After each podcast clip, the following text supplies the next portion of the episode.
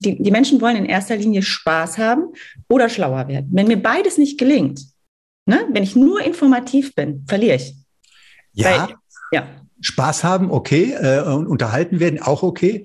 Aber was nützt das, der schönste Spaß und die beste Unterhaltung, wenn das, was ich sage, nicht hängen bleibt? Dass, wenn du Spaß hast, bleibt's hängen. Medientraining, der Podcast von Martin Kerscher. Storytelling ist ja somit die wichtigste Disziplin in einem Medientraining. Und genau das soll das Thema der heutigen Episode meines Podcasts sein. Und ich freue mich ganz besonders darüber, eine Gesprächspartnerin zu haben, die sich damit besonders gut auskennt. Die Wissenschaftsjournalistin und Filmemacherin für ARD und ZDF, Sonja Kolonko, die auch als Medientrainerin tätig ist. Hallo Sonja. Hallo Martin. Sonja, bevor Danke wir für die Einladung. Gerne, gerne. Bevor wir jetzt so ganz groß über Storytelling sprechen ähm, und jeder und jeder redet ja eigentlich auch darüber, wollen wir doch erstmal besprechen, was genau ist denn Storytelling für dich? Ja, das ist eine spannende Frage. Storytelling ist für mich also witzigerweise habe ich ja erst Filme gemacht und bin dann Medientrainerin geworden und habe gemerkt, ähm, dass da gar nicht so ein großer Unterschied ist, sondern dass es eben beides mal darum geht, Geschichten zu erzählen. Weil auch wenn ich ein Interview vor der Kamera geben muss, nutzt es nichts, wenn ich einfach nur Fakten runterspule, sondern ich muss quasi ein Bild im Inneren äh, der, der Zuhörer kreieren. Und wenn mir das nicht gelingt, dann verpufft der O-Ton und dann ne, kann ich so viel reden, wie ich will und, und mit tollen Wörtern um mich schmeißen. Aber wenn es mir nicht gelingt, eben ein Bild zu evozieren, dann ähm, ja, ist das sehr schade. Und ähm, ich bin ohne Fernseher groß geworden. Das heißt, ich äh, bin quasi mit Geschichten von meiner Mutter, von meiner Oma und so weiter ähm, äh, groß äh, geworden und habe mir da natürlich die ganze Zeit die Bilder in meinem Kopf vorgestellt. Und das ist so ein bisschen das, was ich versuche, eben den Leuten, die bei mir ähm, ein Medientraining machen, äh, wieder beizubringen. So ein bisschen in diese Perspektive des Kindes und, und zu überlegen, okay, wenn ihr jetzt ein Bilderbuch vorlesen würdet, dann würdet ihr ja auch anders reden. Oder wenn ihr jetzt ähm, erzählen würdet, nee, man muss den größeren Zusammenhang erstmal erklären. Und da, da, da, da lohnt es sich einfach, sich zu überlegen, okay, wie würde ein Regisseur an die Sache drangehen? Und ein Regisseur bei einem Western, was ist das erste Bild bei einem Western? Äh, ein Cowboy. ja, du siehst, den Cowboy, aber du siehst ja nicht nur den Cowboy, sondern du hast ja quasi, das, da gibt es ja sogar einen Begriff für, den Opening Shot. Ne? Ja. So, und der Opening Shot ist genauso wichtig, finde ich, bei einem O-Ton. Okay. Du musst quasi erstmal sagen, wo bin ich denn überhaupt? Wer ist denn überhaupt, wer, wer handelt hier überhaupt? Wer ist da? Wie, sieht's, wie sieht die Szenerie aus? Steht der Cowboy in der Wüste? Steht der irgendwie äh, im, im, vor einem Saloon? Oder äh, ne, reitet der? Ist der zu Fuß unterwegs? Hat er eine Pistole in der Tasche? Ne? Das sind alles so kleine Details, die werden von vielen Menschen einfach für selbstverständlich vorausgesetzt. Aber das muss man erstmal seinem Zuhörer oder Zuschauer im Fernsehen erklären.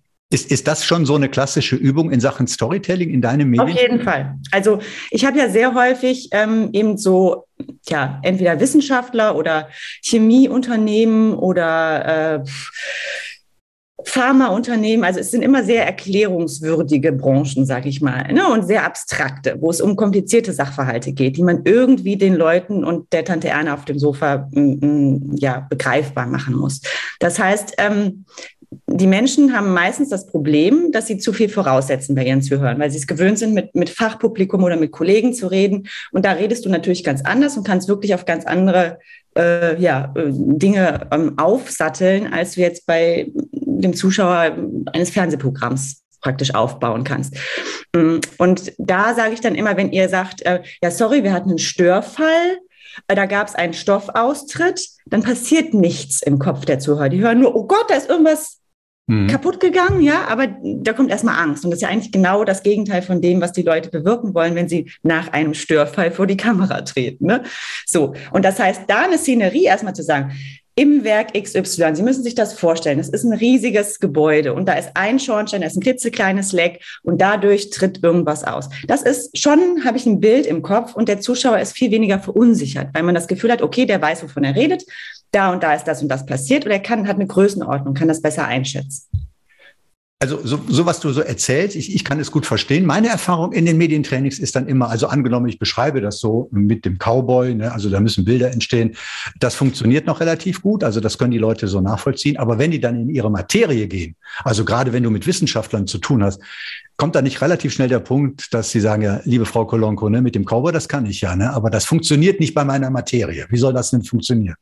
Auf jeden Fall. Ich kriege auch ganz, also das hatte ich jetzt bei meinem letzten Medientraining wieder, der wollte so ungefähr aufstehen und sagen, nee, also nee, äh, das, das, so könnte er nicht äh, vor die Kamera treten und das würde ja nicht fachmännisch sein und er könnte jetzt auch nicht so interner ausplaudern und nicht so, naja, aber ähm, ich fand das jetzt irgendwie auch so, was da in Leverkusen passiert ist. Der Pressesprecher, ich wünschte, den hätte ich vorher im Medientraining der hat nämlich genau das eigentlich, der ist in seinen Formalitäten gewesen und da saß man und dachte so, wie der weiß nicht, was passiert ist, wie der weiß nicht, ob da Leute zu Schaden kommen. Ja, also mit diesem Unwissen, dann denke ich mir so, das bewusst anzusprechen wäre dann auch noch die bessere Möglichkeit gewesen. Aber je mehr kleine Details man quasi preisgeben kann. Ne, das ist ja jetzt nichts, was jetzt irgendwie ähm, top secret ist oder womit die sich irgendwas vergeben, aber man hat einfach das Gefühl, da hat sich jemand erkundigt, hat sich jemand schlau gemacht, der weiß über sein Unternehmen Bescheid und das teilt er offen, authentisch mit seinem Publikum. Das ist ja das Thema der Offenheit und Authentizität. Das ist ja auch nochmal so ein Extrapunkt. Aber wenn wir bei dem Geschichtenerzählen sind, du hast ja gerade was ganz Wichtiges mhm. angesprochen, da wenn sich Experten äh, so, ich sag mal, sich mitteilen sollen, als würden sie eine Geschichte, ich sage jetzt mal, wie so ein Märchen erzählen, kommen mhm. die sich schnell so vor, dass sie den, ich sag mal, der Grad, den Grad der Seriosität oder so verlassen. Ne? Dann wird das nicht mehr richtig ernsthafte Wissenschaft. Ähm, wie gehst du mit diesem Thema denn um?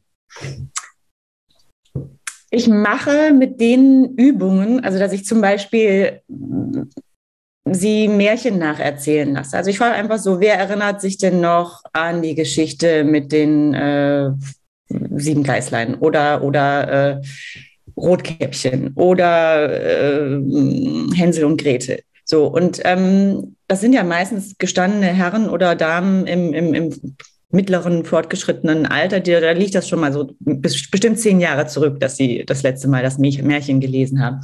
Und dann ähm, stellen die fest, dass sie sich tatsächlich nur an die Elemente einer Geschichte erinnern, die eben mit Emotionen verknüpft sind und wo Bilder im, im Kopf entstanden sind.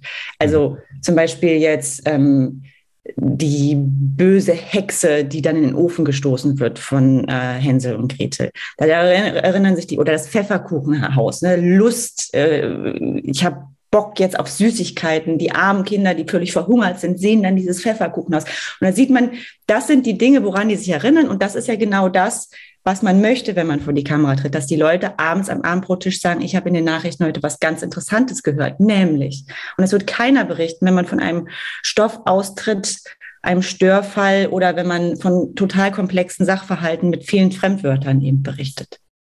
Sag mal, also ich, ja, ich verstehe das. Äh, ich tue mich zum Beispiel dann durchaus immer schwer, wenn ich da so einen gestandenen, ich sag mal, älteren Manager habe und dem sage, so, jetzt erzähl mal die Geschichte von dem Wolf und den sieben Geißlein oder so, damit wir mal ins Storytelling reinkommen. Äh, machst du das und wie, wie, wie kommt das an? Äh, total gut.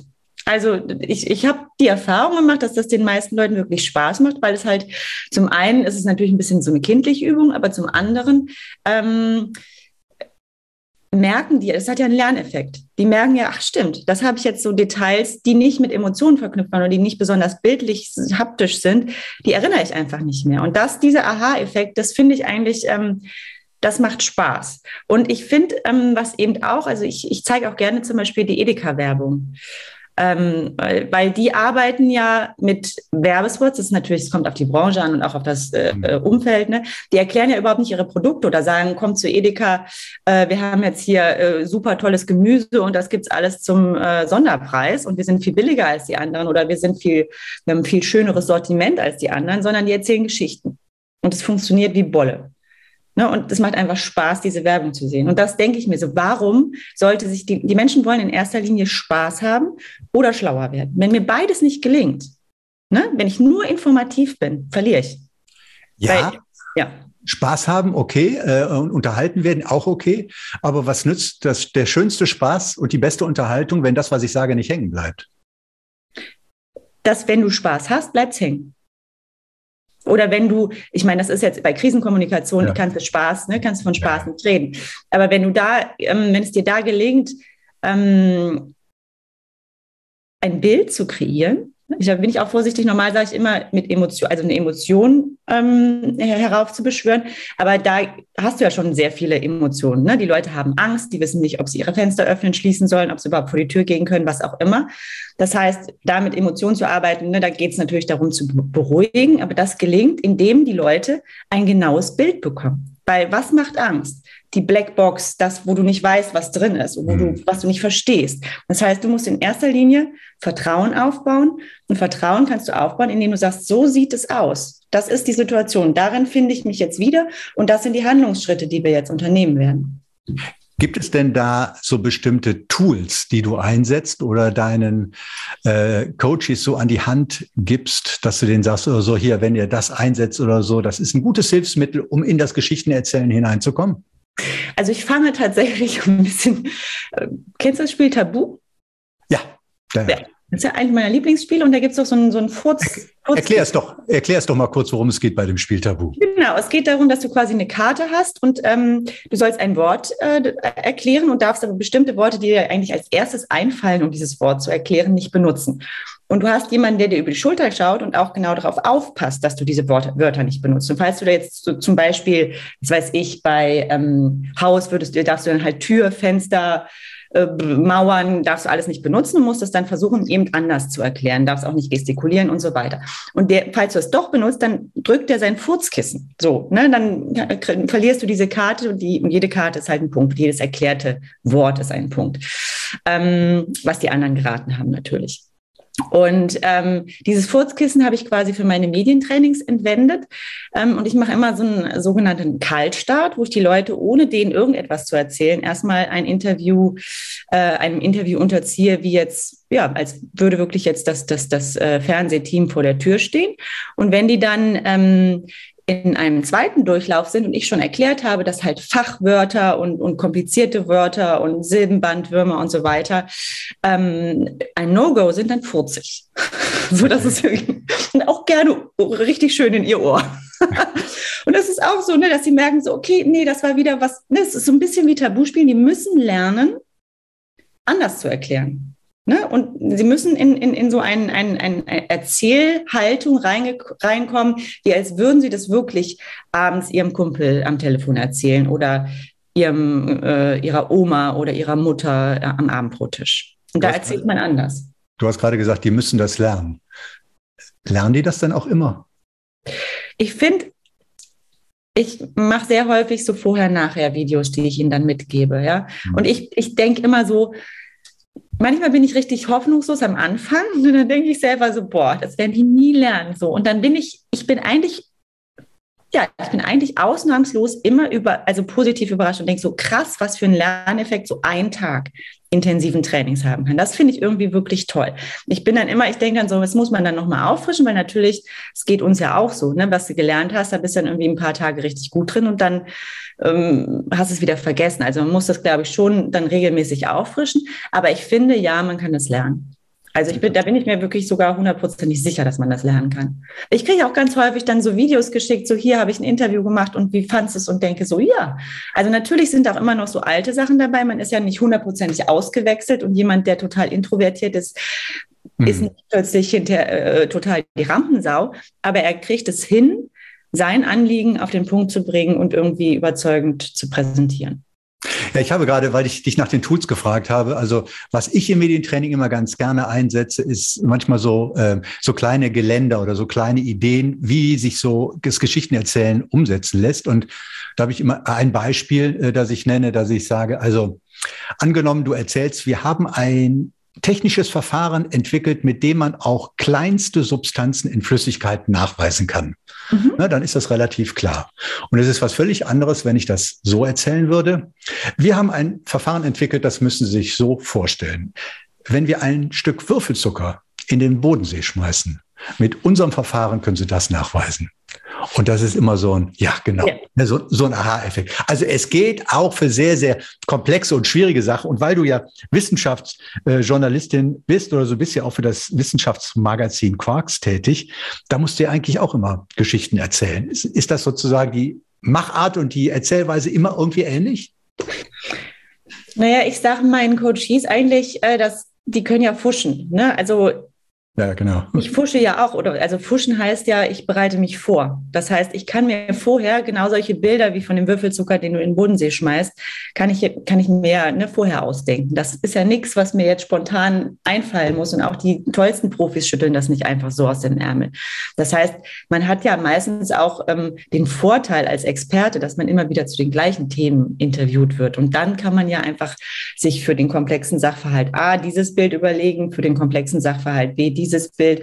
Und genauso mache ich das ja in meinen Interviews oder wenn ich als Reporterin jetzt unterwegs bin auch. Dann überlege ich mir vorher, ich finde es einfach, es wirkt auch sehr authentisch, auch wenn mir dann ein Professor was erklärt und ich versuche das nachzuvollziehen. Wir haben jetzt gerade ein großes Experiment mit dem Deutschen Diabeteszentrum gemacht. Und da werden mir dann auch irgendwelche Dinge erklärt mit Mitochondrien in der Leber. Und dann sagt der Professor, irgendwann kommt er selber auf die Idee und sagt, ja, das sind so wie so kleine äh, Kernkraftwerke in der Leber. Und dann meinte er so, kann ich das sagen? Und ich so, also ich glaube nicht, dass es jetzt mit Strahlung zu tun hat, aber man versteht, es sind Kraftwerke, die da arbeiten und was verbrennen. Ja, und das ist dann cool. Ne? Das, das, das verstehen die Zuschauer. Also hoffe ich zumindest, dass die das verstehen werden. Aber es ist noch nie vorgekommen, dass jemand dein Medientraining verlassen hat und hat gesagt, also ich kann das nicht, ich, nee. ich strecke die Waffen. Nö, also ich, ich, das müssten ja auch sehr tumbe Menschen sein, die jetzt so gar nicht lernen. Also jemand, der ein Medientraining bucht, ne, ja. hat ja eigentlich auch Bock darauf, was zu lernen. Und der möchte, der weiß, wo seine Schwachstellen sind, der möchte ganz gezielt an diesen Schwachstellen arbeiten. Und das frage ich halt vorher auch ab und dann überlege ich mir da die entsprechenden Übungen zu. Äh, du, Sonja, was ich mir äh, also immer so überlege, es ist mit dem Geschichtenerzählen ist es doch manchmal wie mit dem Witzeerzählen. Ne? Es gibt Leute, die können wahnsinnig gut Witze erzählen oder so kriegen immer das mit der Pointe genau hin. Ne? Und dann gibt es andere oder so, die versemmeln den Witz schon sozusagen bei der Einleitung, weil sie die Pointe dann schon erzählen. genau. Ist, ja. ist, das nicht so ähnlich mit dem Geschichtenerzählen auch? Es gibt so begnadete Geschichtenerzähler, denen man irgendwie stundenlang zuhören kann und andere, wo man sich irgendwie schon nach einer Minute irgendwie so ein bisschen langweilt. Das stimmt. Ähm, aber ich glaube, auch da kann man eben, wenn man weiß, man ist nicht so der begnadete Geschichtenerzähler. Und ich erzähle eher so, dass es wieder zu kompliziert wird oder zu langatmig oder was auch immer.